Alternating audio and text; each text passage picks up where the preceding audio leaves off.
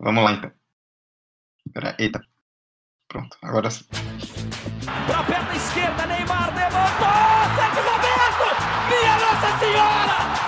O impossível aconteceu, meu Deus do céu! Cruzou pra Paulinho, entrou na área. Vai fazendo o domínio da bola, fez. Botou no terreno, parou, prendeu, driblou o back, rolou pra trás. O Hernani, por Enis, emenda guarda, é campeão! Pirlo, Pirlo, ancora Pirlo di tetto, tiro, gol! O James Milner na linha de fundo, cruzou na segunda trave. Olha o gol do Lovren! Gol! Que é sua, Tafarel! Partiu, bateu! Acabou! Acabou!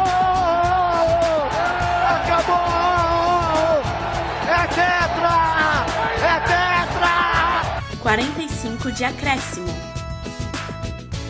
Qual é, rapaziada? Muito bom dia, boa tarde, boa noite, boa madrugada para você que nos ouve pela internet. No ar, mais uma edição do 45 de acréscimo, essa semana de número 29. E vai ser uma edição de campeões. A gente vai falar de dois temas, como você já viu aí no título do podcast, da Champions League e da Copa do Nordeste. Liverpool e Fortaleza se sagraram campeões dos respectivos torneios na última semana. E a gente vai falar dessas duas conquistas, uma em cada bloco. Primeiro da Champions League, depois da Champions League. E para isso eu tenho aqui comigo o Fabrício Santos. Salve, salve, galera. Vitória Costa, feliz com o título do Liverpool. Oi, gente. É claro, né? Feliz com esse título super merecido. Hoje vai ter clubismo. E nosso editor, Hector Souza, de volta depois de 14 episódios, abrilhantando você que ouve essa edição maravilhosa do podcast, agora ouve a voz igualmente maravilhosa do menino Hector. E aí, galera? Espero que vocês não durmam ouvindo esse podcast como eu, como eu dormi assistindo o jogo sábado. Eita, alfinetou, hein? Então, vamos lá, a gente tem muita coisa para falar. Dois campeões, Liverpool e Fortaleza. Vamos começar primeiro com o Liverpool, depois com Fortaleza, os campeões da Champions League e da Copa do Nordeste a partir de agora. Primeiro tempo.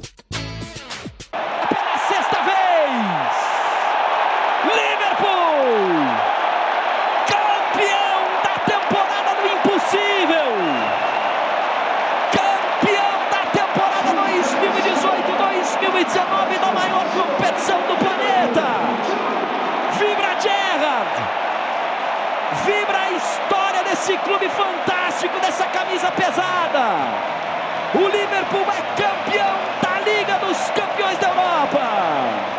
Bom, vamos começar então falando do Liverpool, ex-campeão europeu, conquistando sua sexta taça no último dia 1 sábado, contra o Tottenham, 2 a 0 na final em Madrid.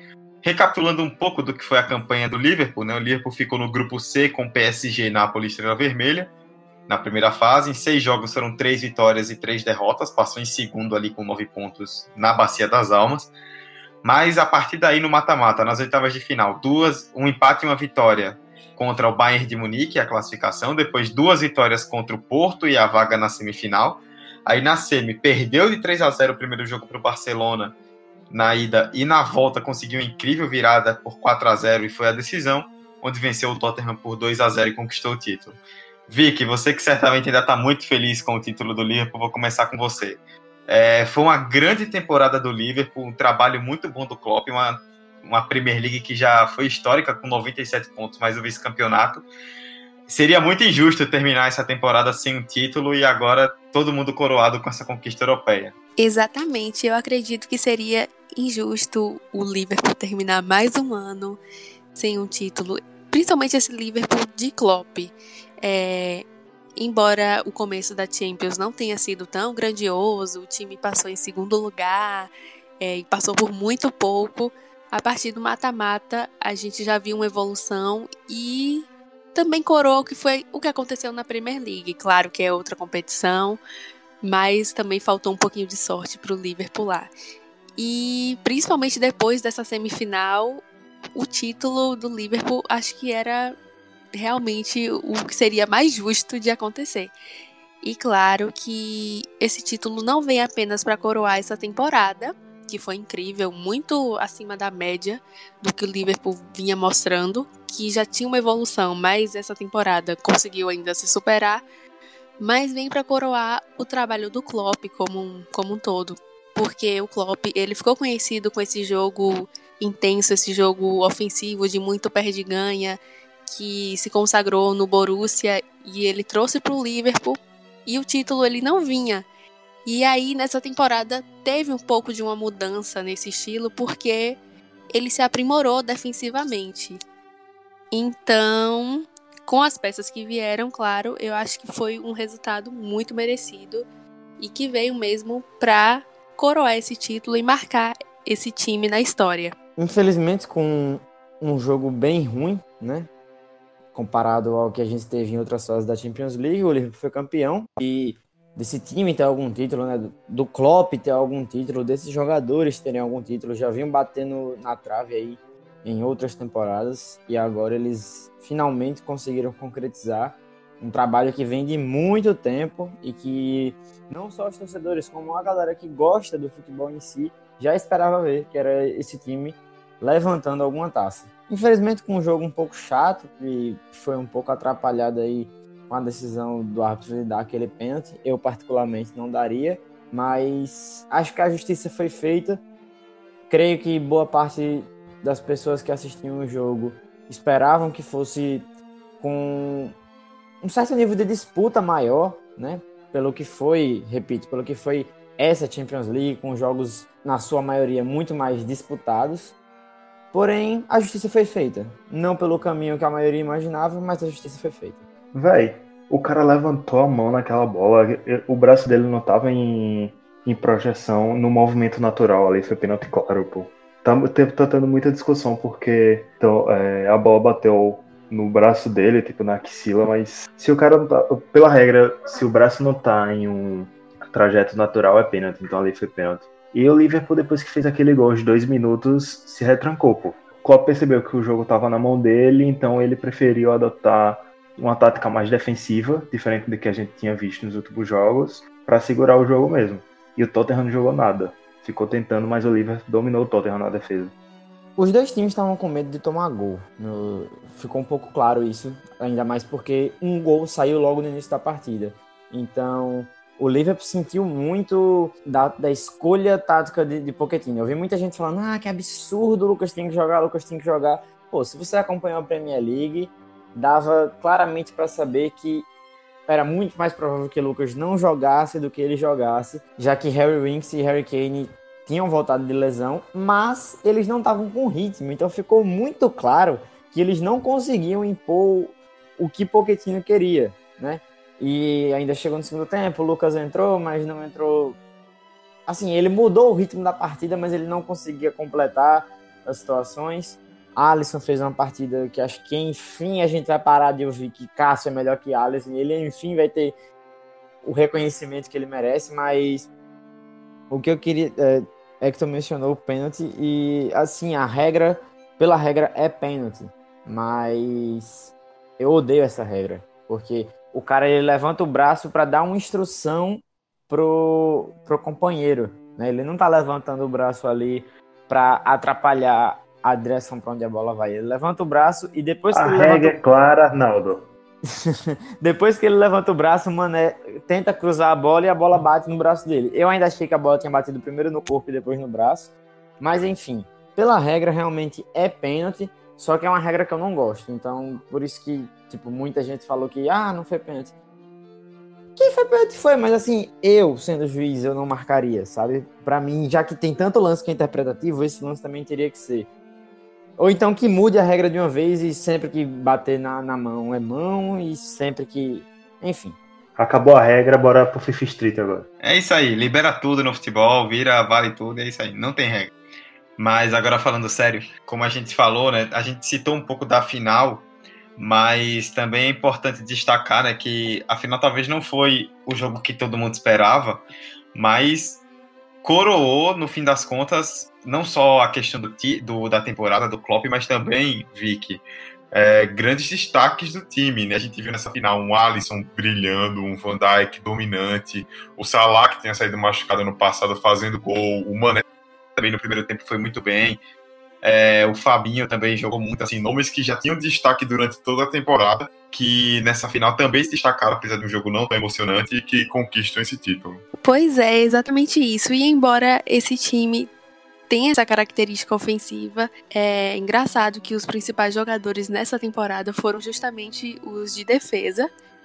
Acho que Van Dijk falar dele é chovendo molhado, mas novamente uma partida excelente. Embora eu não acho que ele tenha sido o melhor em campo, mesmo ele ter ganhado o prêmio, eu acho que foi Alisson, foi mais decisivo.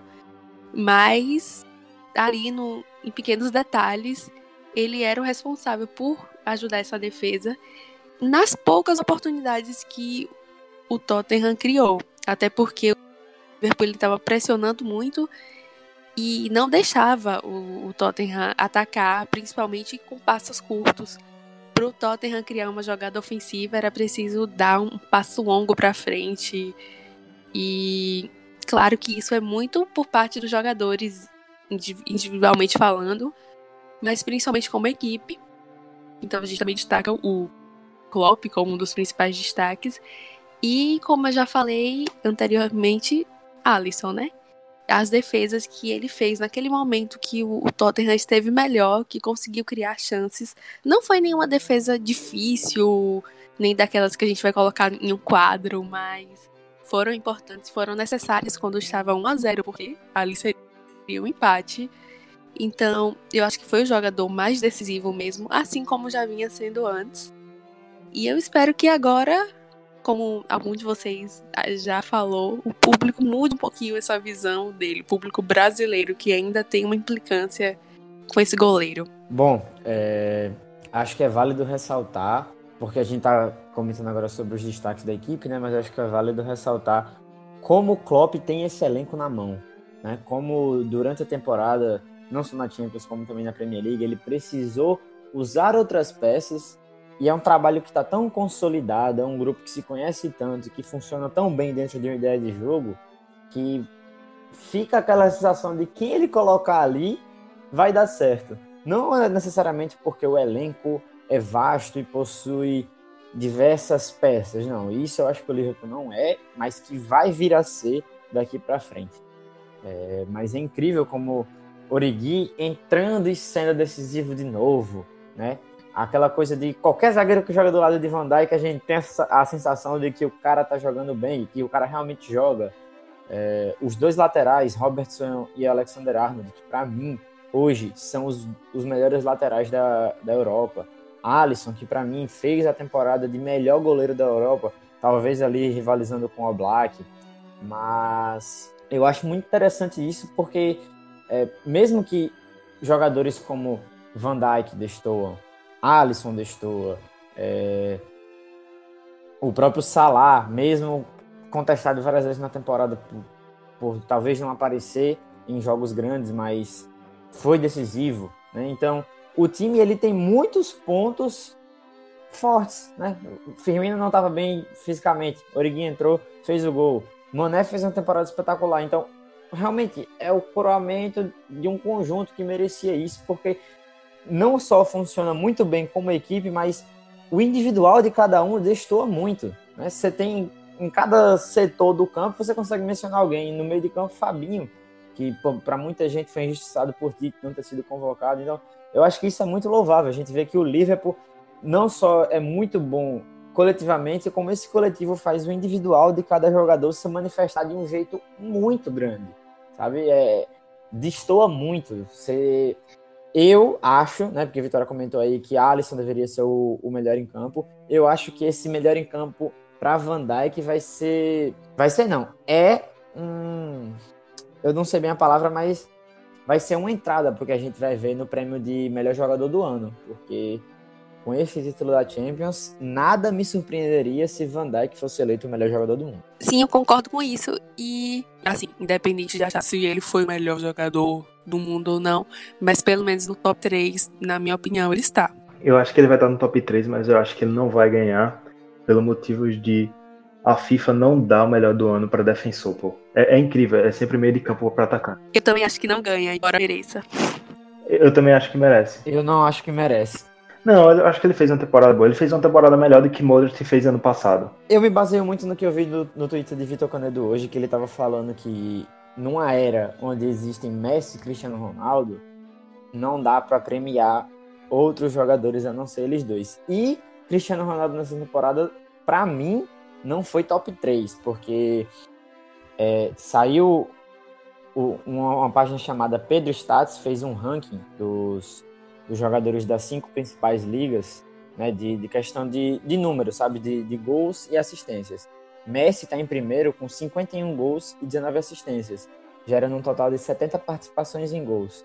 E Cristiano Ronaldo está com 28 gols e 10 assistências, 38 participações em gols. Então tem muita gente na frente dele, mas eu não acho que Van Dijk mereça ganhar.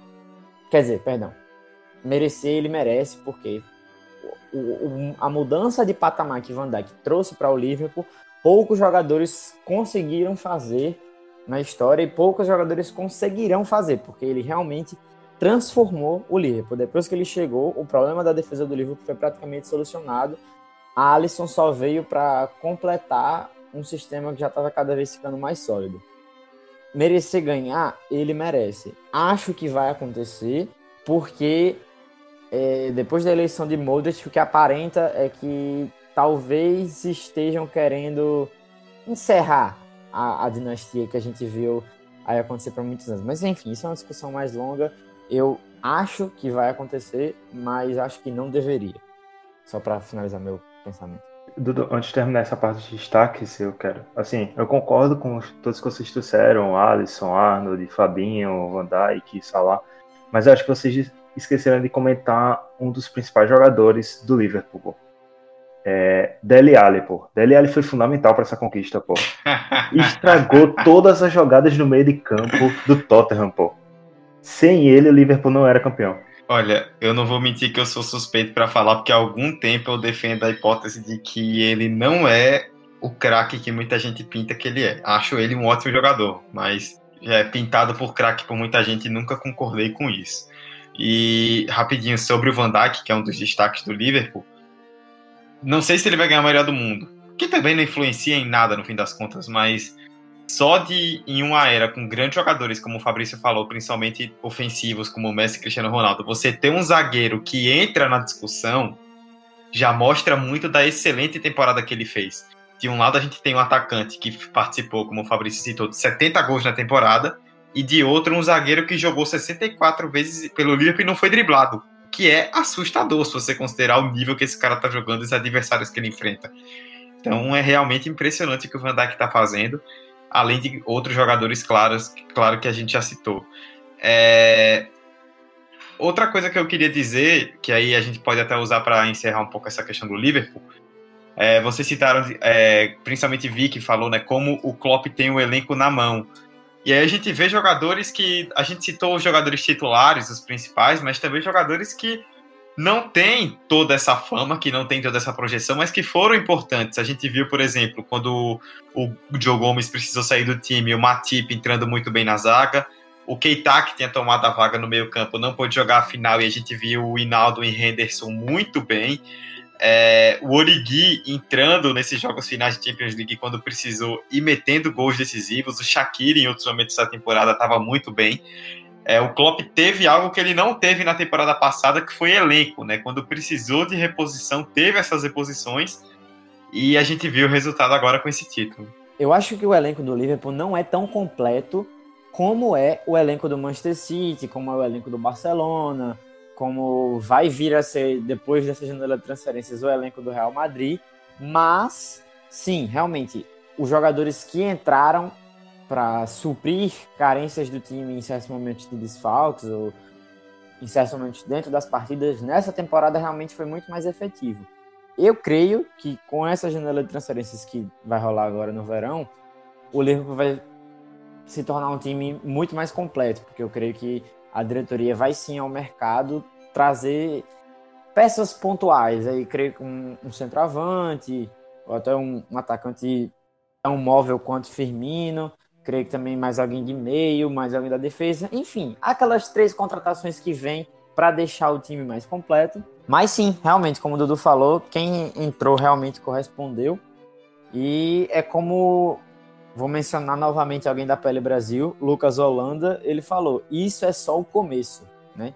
O trabalho demorou um pouco a ser consolidado, mas agora foi e é só o começo. O Liverpool tende a ser o time que só tende a evoluir e estar cada vez mais presente na disputa de grandes títulos. Era isso que eu ia falar também, que eu acho que o Liverpool não, não tá nem entre os top 5 melhores elencos da Europa.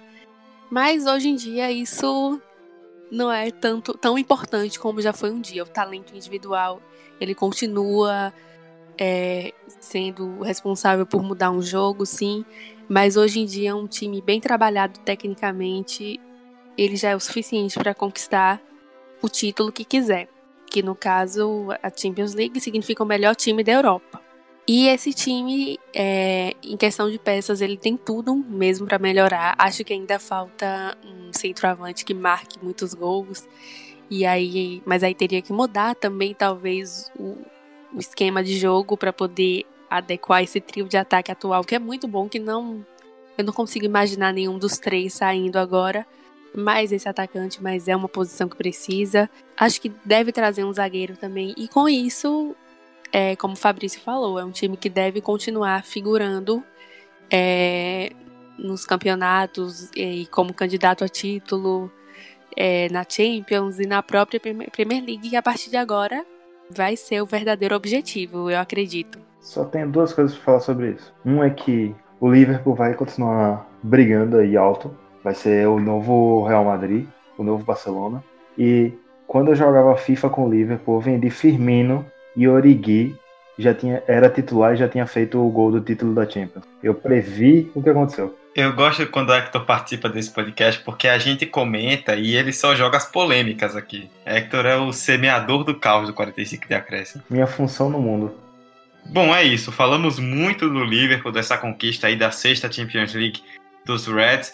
Para você que quer saber mais também sobre o Liverpool, a gente falou muito no episódio 25, depois da semifinal contra o Barcelona, da grande virada do Liverpool, a gente falou muito do Liverpool também. Então, também falamos na prévia da final no último episódio com Bruno Formiga. Então, estamos bem agraciados ao falar do time de Jürgen Klopp nesse 45 de acréscimo. E agora a gente encerra o primeiro bloco da Champions League e vai para a segunda parte, que é sobre a Copa do Nordeste. Vamos falar do Fortaleza, que foi campeão regional pela primeira vez. Segundo tempo. O Fortaleza é campeão da Copa do Nordeste 2019!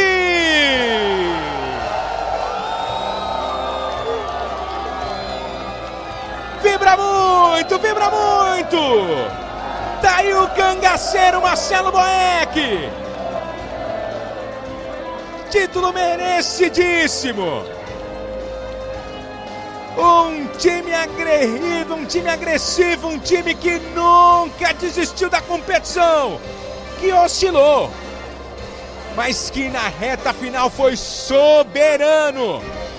Venceu todos os jogos no mata-mata e conquista pela primeira vez desde 1912 que aguardava que aguardava esse título de campeão do Nordeste. Tá aí a foto que vai se eternizar, que será capa dos jornais cearense amanhã.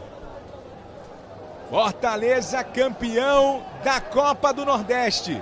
Bom, segundo bloco do 45 de acréscimo, agora para falar do Fortaleza, o Leão do PC, que conquistou o seu primeiro título da Copa do Nordeste. Time que voltou à Série A esse ano depois de mais de 10 anos, fazendo um grandes campanhas no, desde o ano passado e agora tendo mais um título inédito para si. Já tinha conquistado a Série B no ano passado, esse ano ganhou o estadual sobre o meu rival Ceará e agora a Copa do Nordeste. Recapitulando um pouco da campanha do Fortaleza, na primeira fase ficou no grupo A ao lado de Santa Cruz, CRB, Vitória, Salgueiro, Sampaio Correia, Sergipe e Altos.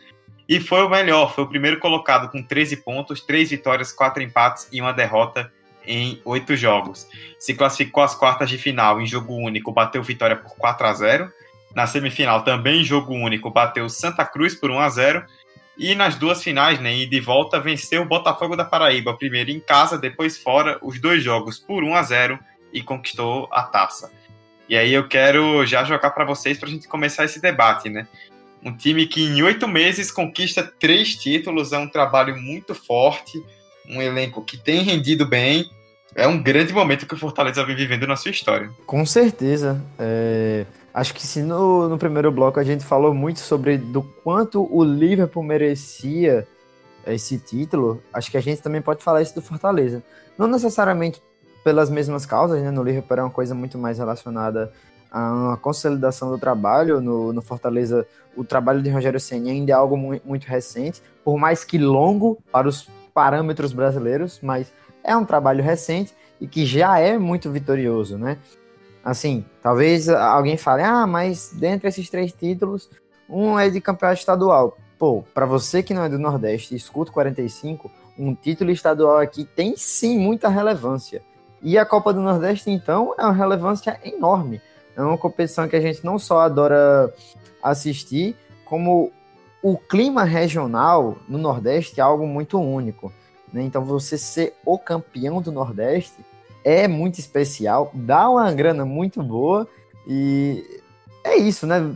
Tão poucos títulos em tão pouco tempo, o time não só vai ganhando um respaldo nacional, como vai entrando dinheiro e vai podendo se consolidar, porque é isso que os times nordestinos ainda precisam de consolidação. Então, quando um trabalho ele consegue ser consolidado e junto disso vem títulos no Nordeste, se isso for bem desenvolvido, só tende a, a trazer coisas boas para o próprio time. Fabrício falou aí que a Copa do Nordeste é um título grande aqui, que a gente comemora. E não só isso, por exemplo, ele classifica para as oitavas de finais da Copa do Brasil, ou seja, você não o time não precisa ir lá desde a primeira fase, passar por tantos jogos, por 1.200 jogos, para chegar nas oitavas. Já pulou para lá direto. E Dudu me confirma aí, mas eu acho que nessa edição já tá classificando pra Sul-Americana, não é isso? Não, mas só nas oitavas da Copa do Brasil. Então. Então, é, é porque. Foi tipo, foi tipo o VAR do 45 agora, né? É, foi, foi, fez o sinal da tela, vou lá checar. Chequei. Foi não. muito VAR e muito eficiente o VAR. Parabéns pela agilidade. Muito obrigado, muito obrigado. É porque rolou essas negociações da Sul-Americana, mas então não, não rolou. Mas eu acho que classificar para as oitavas de final já é massa, que principalmente para um time nordestino que tem uma chance muito maior de pegar times grandes como o Corinthians, o Palmeiras, o Flamengo. Mesmo estando na Série A, é, são times difíceis de se enfrentar. Eu concordo com o Fabrício da consolidação do, do trabalho de Rogério Ceni. Ele fez uma escolha muito inteligente em continuar no clube, mesmo o Atlético Mineiro tendo oferecido um salário muito maior. Porque se ele perde três jogos seguidos no Atlético Mineiro, ele ia ser mandado embora. Se isso acontecer no Fortaleza, eu tenho convicção que a diretoria confia nele para ele até o final do campeonato principalmente depois desse título. E ele tá fazendo um trabalho muito bom, e eu acho que uma das coisas que o Fortaleza fez com mais expertise foi, entre as ressuscitar jogadores, porque o ataque do Fortaleza é feito por jogadores que ninguém dava mais nada, que é o Elton Paulista, Oswaldo e Romarinho, que saíram dos times maiores, assim, sendo nada, e chegam no Fortaleza e são campeões, sabe? Com direito a gol do título de Wellington Paulista, o jogador que tá caminhando aí para ser o novo Diego Souza, porque o Wellington Paulista tá passando por todos os clubes possíveis. E fez gol no, nas duas finais. Os dois jogos foram 1x0 e os dois gols foram dele. Então acho que é isso, a diretoria tá, tá no trabalho muito firme, num planejamento muito bom.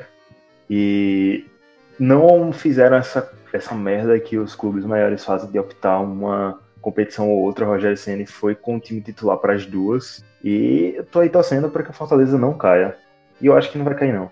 Sobre esse ponto que é que tu mencionou agora, da questão do, de ir com o time titular, entra novamente nessa questão do mérito. Eu acho que o Fortaleza não só foi o melhor time da competição, como também foi o time que mais soube valorizar ela, porque o próprio Ceará, grande rival do Fortaleza, não deu o devido valor para a competição. Né? Tem muita gente que na torcida do Ceará que antes amava o Lisca e agora odeia, muito pela forma como o Lisca tratou as competições. Lisca não só perdeu o Campeonato Cearense para o próprio Fortaleza, como também teve a brilhante decisão de ir com o time reserva contra o Náutico dentro de casa no Castelão.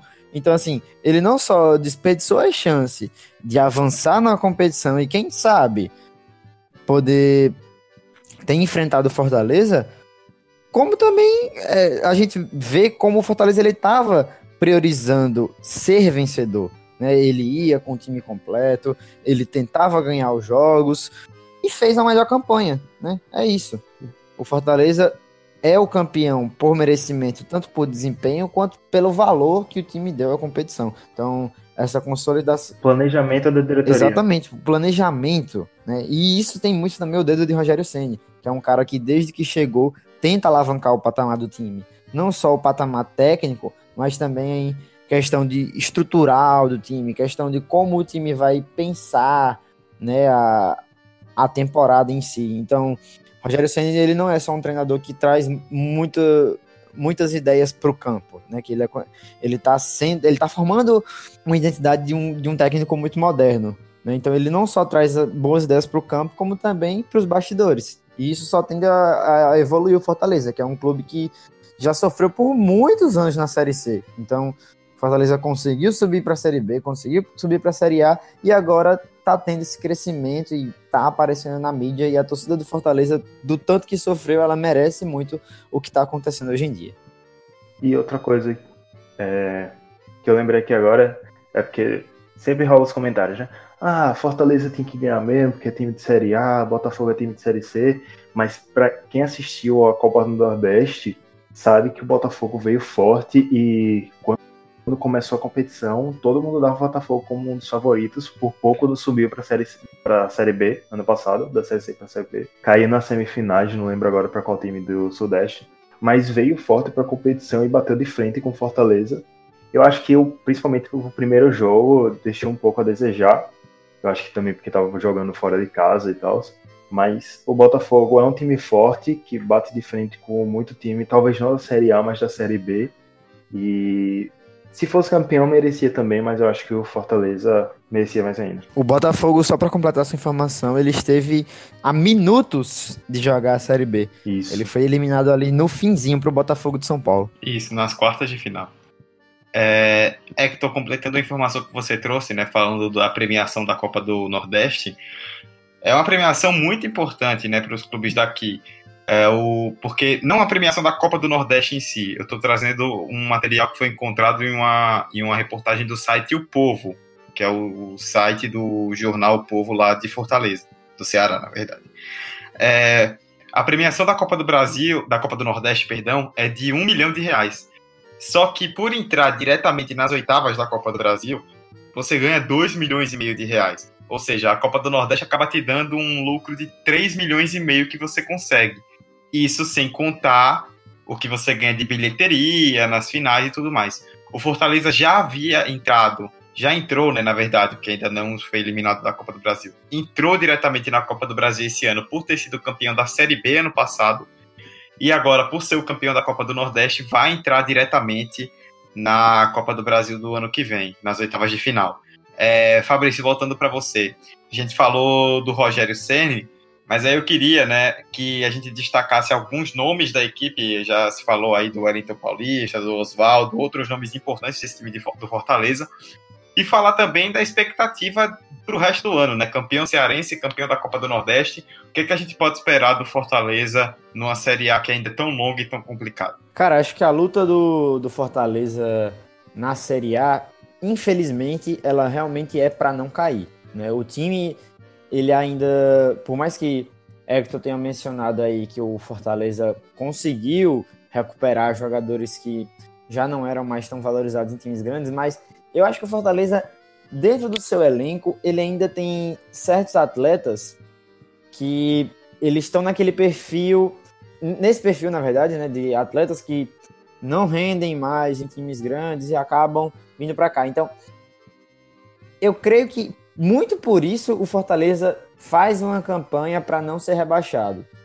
E eu acho isso, inclusive, um ponto negativo, sabe? Porque, beleza, esses jogadores que não rendiam antes em grandes clubes estão rendendo agora no Fortaleza. Mas a longo prazo, esses jogadores eles não vão te fornecer desempenho para disputar, por exemplo, um meio de tabela, quem sabe beliscar ali uma vaga no G6 do Brasileirão. Eles não vão poder te dá isso. E isso é uma marca de clubes nordestinos. Né? Os clubes nordestinos, quando eles estão se consolidando, a gente acaba vendo eles contratando os considerados refugos, né? que são aqueles atletas que já tiveram os seus tempos de glória, mas hoje em dia já são um pouco mais esquecidos, porém o salário deles ainda é alto.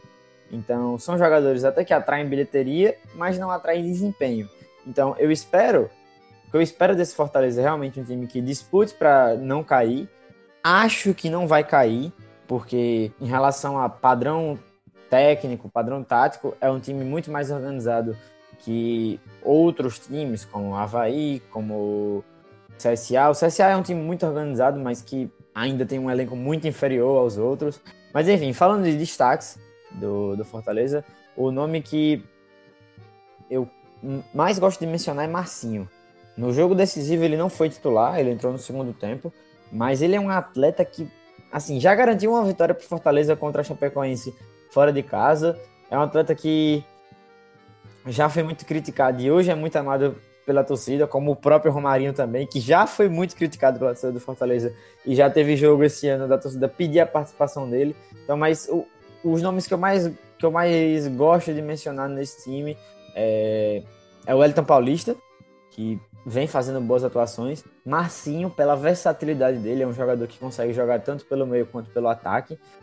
E outro nome que é uma aposta de Rogério Ceni e que é uma promessa do São Paulo é Araruna, né? Volante, que também joga do lateral, também joga ali de ala. Ele é um jogador muito versátil que no São Paulo não conseguiu ter a sequência que talvez merecesse, né? A melhor época dele ali foi com a Aguirre. E que no Fortaleza ele está conseguindo ter boas atuações, muito pelo respaldo de Rogério Senna em cima dele. Além desses nomes que Fabrício trouxe, eu acho que eu colocaria também Edinho. Ele não jogou o último jogo, mas foi fundamental. Dando, ele fez o cruzamento do gol da primeira partida e ele era quem praticamente armava as jogadas do Fortaleza durante toda a Copa do Nordeste. E Tinga também, o lateral direito, acho que foi fundamental nessa conquista. E o goleiro, o goleiro Marcelo Boeck, acho que ele definiu que ali é o lugar dele e titular absoluto na equipe do Fortaleza. Não duvido nada que durante a Copa América vários clubes mandem propostas para ele, porque ele fez umas defesas bem difíceis, talvez não nas finais, mas durante todo o trajeto. Então acho que eu botaria esses três jogadores também. Eu acho que é importante mencionar que o Fortaleza também tem um goleiro reserva muito bom. O Felipe Alves, né, cria ali daquele Audax do Fernando Diniz. É um goleiro muito bom também. Então é interessante ver que o time. É, eu mencionei jogadores que nem são titulares absolutos, Hector também, então é interessante ver que não é um jogador que depende. Oh, perdão. Não é um elenco que depende de jogadores, mas sim funciona como um conjunto e quando precisa rodar essas peças, mesmo que não sejam peças com um destaque exacerbado, mas que dentro de uma ideia de jogo elas funcionam muito bem. É, vocês falando aí de nomes importantes, né? Eu trouxe aqui a seleção do campeonato, a seleção oficial da Copa do Nordeste, que foi eleita, é bom destacar, por voto popular, e teve oito jogadores do Fortaleza, né? O Marcelo Boeck, que o Hector citou, né, o goleiro, que já vem desde a época do Fortaleza na Série C, ele subiu com Fortaleza para a Série C, já é um grande nome aí da torcida. A defesa inteira do Fortaleza, com Tinga, Quinteiro, Roger Carvalho e Carlinhos. E o trio de ataque, Edinho, Oswaldo e Júnior Santos, além do Rogério Ceni que foi eleito o melhor treinador. É, além disso, o Júnior Santos foi o artilheiro da Copa do Nordeste com oito gols, empatado com o Gilberto, do Bahia. E isso é legal, né? Porque a gente viu o Júnior Santos empatado com o Gilberto, artilheiro da Copa do Nordeste, mas na decisão, outro atacante, que é o Wellington Paulista, fazendo dois gols. Então isso mostra bastante como as opções ali ajudaram. O Edinho também não pôde jogar o jogo da volta, mas o Fortaleza conseguiu se segurar bem, conseguiu jogar bem e manter ali o seu resultado, vencer e de, é, vencer e de volta. E aí, a Copa do Nordeste, que era uma competição que normalmente tem muitas surpresas, né? Costuma ter muitas surpresas, como tiveram esse ano, mas no fim das contas, um time da Série A que chegou como um dos principais favoritos, né? O Fortaleza consolida a taça. E aí, só para a gente encerrar, falar um pouco da Copa do Nordeste em si, né? Porque essa foi a primeira edição completa da Copa do Nordeste sem o esporte interativo. Havia muitas dúvidas do que seria a competição, também sem a presença do esporte, né? Mais uma vez, o esporte que, querendo ou não, óbvio, não é ele quem dita a Copa do Nordeste, mas querendo ou não, no Nordeste a ausência do esporte é um peso. Mentira, mas ainda não assim... falta não. Pode ficar fora. Sou hater do não, esporte, sim. Sou hater do esportinho. Mas justamente sobre isso que eu tô falando, né? Uma competição que, mesmo sendo seus grandes times e mesmo sem a sua seu principal promotor, digamos assim, conseguiu se manter relevante, se mantendo muito forte, trazendo uma audiência forte para as emissoras que transmitiram a competição, pelo menos principalmente nessas fases finais. E para muita gente que esperava, ou até tenho certeza, a gente que queria ver o fim da Copa do Nordeste, vai ter que esperar bastante porque ela é cada vez mais forte. Uma das coisas que eu mais achei mais interessante e mais inteligente da Copa do Nordeste foi transmitir os jogos pelo YouTube, pô. Que tipo, era uma coisa que Esporte Interativo, que tinha os direitos do jogo, já estava fazendo, principalmente no Facebook. E, querendo ou não, é uma competição popular, sabe? É uma competição que agita o povo, porque é muito regional, tem muito da rivalidade. E é acessível a todos, saca? Eu sei que nem todo mundo no Brasil tem internet, tem toda essa questão, mas é muito mais acessível do que era Esporte Interativo, por exemplo, que é a TV a cabo, sabe? Então eu acho que foi uma jogada muito da, da Copa do Nordeste para se manter visível, para todo mundo ficar lá observando eles. Hector Souza, editor do 45 de Acréscimo, afirma: A Copa do Nordeste é do povo! Está certíssimo, certíssimo. E também porque além de ser uma possibilidade de título maior né, para clubes do Nordeste, que com essa disparidade que a gente vê hoje no futebol brasileiro, é muito difícil você ver um clube nordestino brigar, por exemplo, por um título de Série A. Então, além de ser uma possibilidade de título mais acessível, é, traz muito da cultura ali regional, né? O povo abraça a competição, porque é uma competição só nossa, uma competição só do Nordeste, a gente acaba abraçando muito mais do que é, outros regionais são abraçados, por exemplo, pelo Brasil, ou não são, tanto que outras iniciativas que tentaram ser feitas recentemente não funcionaram tão bem. E é isso, é legal ver a Copa do Nordeste se consolidar, tem muito do, da nossa cultura, duas torcidas em campo, né, que na Série A cada vez mais comum a gente vê torcida única, a gente vê as duas torcidas fazendo festa, é, tanto a torcida mandante quanto o visitante fazendo festa linda, o pessoal se dedica, os clubes realmente focam nesse torneio, a premiação financeira também compensa. E era um torneio que no começo a CBF não apoiava, né? era a revelia da CBF. E agora se mostra cada vez mais forte com a CBF tendo que engolir a Copa do Nordeste, fazendo muito sucesso. Dudu, você falou certo. A CBF não apoia, né? Tá engolindo a Copa do Nordeste. Pois é. Até porque, para quem não sabe, a Copa do Nordeste é um, um, um, torneio muito tradicional. Ele não começou agora, ele só passou por uma época de hiato. Ele tentou voltar, mas não teve esse respaldo aí, como o Dudu mesmo disse. Mas quando os clubes realmente se engajaram para trazer a competição de volta, ela voltou a ser o que sempre foi antigamente, né? Essa ainda mais nos dias de hoje, que é uma competição ela é muito voltada pela marca, então a, Copa do Nordeste ela tem uma marca forte, ela tem uma identidade muito forte. E Dudu ele falou de forma muito positiva no discurso dele e eu acabo sendo um, um pouco negativo, porque mesmo eu gostando muito da Copa do Nordeste, eu acho que quem a faz tem que tomar muito, tem que tomar muitos cuidados. Né? As, as recentes mudanças de regulamento talvez tenham atrapalhado um pouco né, no, no, crescimento da competição. A edição passada, que teve o Sampaio Correia como campeão, em cima do Bahia, a, a final eu lembro que ela aconteceu num dia muito aleatório, né?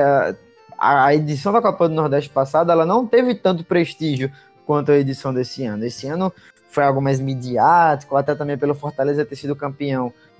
Ter Rogério Senna como treinador, então teve grande destaque da mídia, mas assim, eu acho que é importante notar o, a importância que essa competição tem, é, o peso que essa competição tem e continuar nessa pegada de ser algo que rende, né? Porque a Copa do Nordeste normalmente traz públicos melhores aos seus times, ela normalmente traz partidas mais interessantes aos seus times e acho que nos dois últimos anos é, o regulamento escolhido pela pela Liga Nordeste talvez não tenha sido o melhor possível. Esse ano a gente teve aí clubes passando em um grupo com menos pontos do que.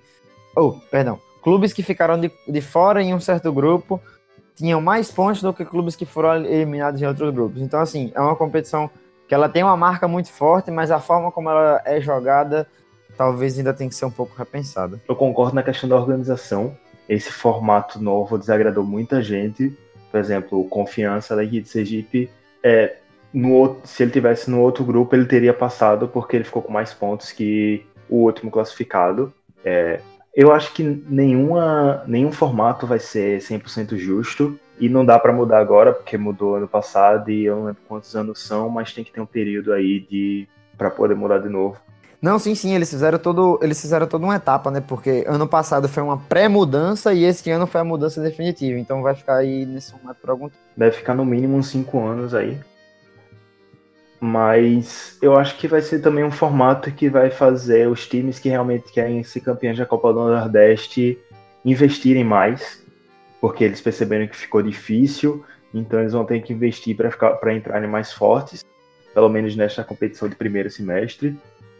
É, ano passado teve um, um, calendário muito conturbado porque ficou numa coisa de, de para ou não para durante a Copa do Mundo, e aí a Copa do Mundo acabou abafando a Copa do Nordeste. E também teve o, o fator Sampaio Correia, que foi campeão, que era um time da Série C, e para grande mídia não chama muita atenção. E o outro ponto que eu, tinha, que eu tenho para dizer é que é uma competição muito acirrada, porque desde quando voltou, em 2013, não teve campeão repetido e esse ano permaneceu. Né? 2013 foi Campinense, 2014 Esporte, 2015 Ceará, 2016 Santa Cruz, 2017 Bahia, 2018 Sampaio Correia, 2019 Fortaleza. Então é uma competição que não tem hegemonia, é muito fluida e muito competitiva. Bom, é isso. Falamos muito nesse segundo bloco do Fortaleza, campeão da Copa do Nordeste pela primeira vez. Parabéns ao Leão do PC pelo título. E agora, antes da gente encerrar essa edição, a gente vai para depois dos 45 com as indicações depois dos 45. Depois dos 45, com as indicações dessa semana, Fabrício e Hector deixa aberto aí para vocês indicarem o que quiser. Minha indicação vai ser um pouco inusitada e vou indicar algo leve, algo descontraído, algo para relaxar você desse dia a dia corrido e conturbado. É uma animação da Netflix chamada Hilda. Foi lançada ano passado, eu comecei a assistir esse ano. E ela é muito legalzinha, é de fantasia, é é voltada para o público infantil, então não espere uma narrativa, oh meu Deus, que maravilha é essa? Mas ela é muito boa, tem personagens muito cativantes e principalmente para quem tem filho, irmão pequeno, sobrinho, é muito legal de assistir acompanhado. E é isso aí, Hilda, uma animação da Netflix. Assistam, que animações é legais, são legais. E ouçam o Highcast. Bom, a minha indicação é de outro podcast, é de um episódio mais específico, né, do Pebolim Podcast, que foi lançado hoje, né? Hoje, dia da gravação, terça-feira, 4 de junho. É o terceiro episódio do Pebolim Podcast falando da Copa do Mundo de Futebol Feminino. É um especial falando aí de tudo que a gente pode esperar na Copa do Mundo Feminina. É, ele contou com a participação de um amigo nosso, né, meu e do Fabrício, o Bruno Bezerra, que também é da PL Brasil. Ele participou do podcast, ele, é, ele que acompanha muito o futebol feminino, participou desse podcast falando o que ele espera dessa Copa do Mundo. E aí também fica a dica, né? Sexta-feira, agora, dia 7 de junho, às 4 da tarde, na hora de Brasília, França e Coreia do Sul abrem a Copa do Mundo Feminina, que vai ser realizada lá na França. Então, acompanhem, valorizem o futebol feminino. Esse ano a gente vai ter muita seleção forte, vamos ter TV aberta aí caindo forte nessa competição, na seleção brasileira principalmente, mas também a Band vai transmitir vários outros jogos, então acompanhem, é muito legal, tem muita jogadora bem interessante, muitos times muito bons. E pode ter certeza que a gente vai ter uma Copa do Mundo muito emocionante, muito disputada, e vale a pena dar essa moral, acompanhar no clima legal futebol feminino. Então, ouçam o episódio 3 do Pebolim Podcast, se interem sobre o que está acontecendo na Copa do Mundo feminina e acompanhem o torneio, porque com certeza vai ser muito legal. Bom, como um dos assuntos do podcast hoje foi o Liverpool, então eu vou trazer uma, uma indicação dos sites que eu e Dudu colabora, né, a PL Brasil, que a gente já indicou conteúdo de lá algumas vezes, mas eu mencionei hoje na minha fala sobre o Alisson, né, o quanto ele foi determinante, o quanto ele ajudou o Liverpool nessa mudança de patamar que o time conseguiu. E um colaborador que é amigo meu e do Lucas Holanda, é, ele fez um texto sobre com o título seguinte: Em sua primeira temporada, Alisson mostrou que o valor pago por ele foi irrisório. Então, nesse texto ele mostra o quanto a chegada do brasileiro aos, aos Reds como ele muda, né? Uma posição que por muito tempo ficou sem dono. Ele traz uma segurança que antes não existia. Né? Ele garantiu certas, certas vitórias para o Liverpool durante a temporada. Ele foi o luva de ouro da temporada, né? O goleiro com maior maior número de clean sheets na temporada. Então, como o nosso público do podcast é brasileiro e como o brasileiro tem uma grande má vontade com o goleiro Alisson, eu indico o texto do Lucas Holanda, é só vocês procurarem na Pele Brasil. A gente nas redes sociais também vai deixar o link tudo certinho sobre, sobre as indicações.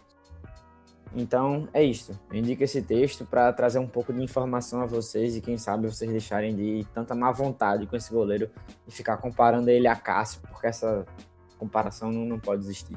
Bom, é isso. Encerramos por aqui mais uma edição do 45 de Acréscimo. Para você falar com a gente, já sabe, né, como nos encontrar nas redes sociais, o Instagram e o Twitter, arroba 45 de acréscimo, o e-mail 45 de acréscimo, arroba gmail.com. Mande sua dúvida, sua crítica, sua sugestão de pauta, seu elogio, o que você quiser falar pra gente, tá liberado, pode mandar que a gente responde, atende com muito carinho e anota todas as sugestões e indicações de vocês. É isso. Fabrício, valeuzão até semana que vem. Valeu, galera. Satisfação mais uma vez estar aqui nesse podcast especial. Infelizmente, na edição passada eu não pude estar presente, mas hoje voltei. Falei de Liverpool, né? Um time que eu não gosto tanto assim, mas falei de Fortaleza, falei do meu Nordeste. E é isso. Obrigado a você que ouviu até aqui. E é nóis. Estamos juntos. E obrigado a você, Dudu. Obrigado a você, Hector, pela participação nesse podcast. E obrigado a Vitória, que infelizmente teve que sair um pouco mais cedo. Hector, por favor, não demore tanto para aparecer novamente. E continue nos salvando na edição, porque vocês não fazem ideia do que é que tu corta nas edições desse podcast. E é isso, apareça logo. Valeu, Dudu, valeu, Fabrício, valeu você que ouviu até aqui. E quando daí eu apareço, sempre vamos falar de futebol nordestino. Futebol inglês, o que é que eu tenho a ver, né? Ai, ai. Tudo bem, inclusive quero mandar um abraço aqui pro Emerson e pro Vitor, né, que não puderam participar, pra Vitória, que como o Fabrício já falou, precisou sair mais cedo. E falar que é, virou é a semana Bolo Guaraná do 45, né? Porque hoje, dia 4, dia da gravação, é aniversário do Vitor. E amanhã, dia 5, quarta-feira, dia onde esse podcast está saindo, é aniversário da Vitória. Então, até soltando fogos aqui no fundo da minha gravação no momento em que eu falei isso, para comemorar o aniversário dos dois. Então, é isso aí. Parabéns para eles. Muito obrigado a todos vocês que ouviram até o final e até semana que vem com mais uma edição do 45 de Acréscimo. Tchau, tchau. Pra perna esquerda, Neymar levantou! Minha Nossa Senhora! O impossível aconteceu, meu Deus do céu! Gol! Fernando cruzou para Paulinho, entrou na área, vai fazendo o domínio da bola, fez, botou no terreno, parou, prendeu, driblou o back, rolou para trás, o Hernani, por Enis, emenda guarda, é campeão! Pirlo, Pirlo, ancora Pirlo di tetto, tiro, gol! O James Milner na linha de fundo cruzou na segunda trave, olha o gol do Lovren, gol! Que é sua, Tafarel, partiu, bateu, acabou, acabou,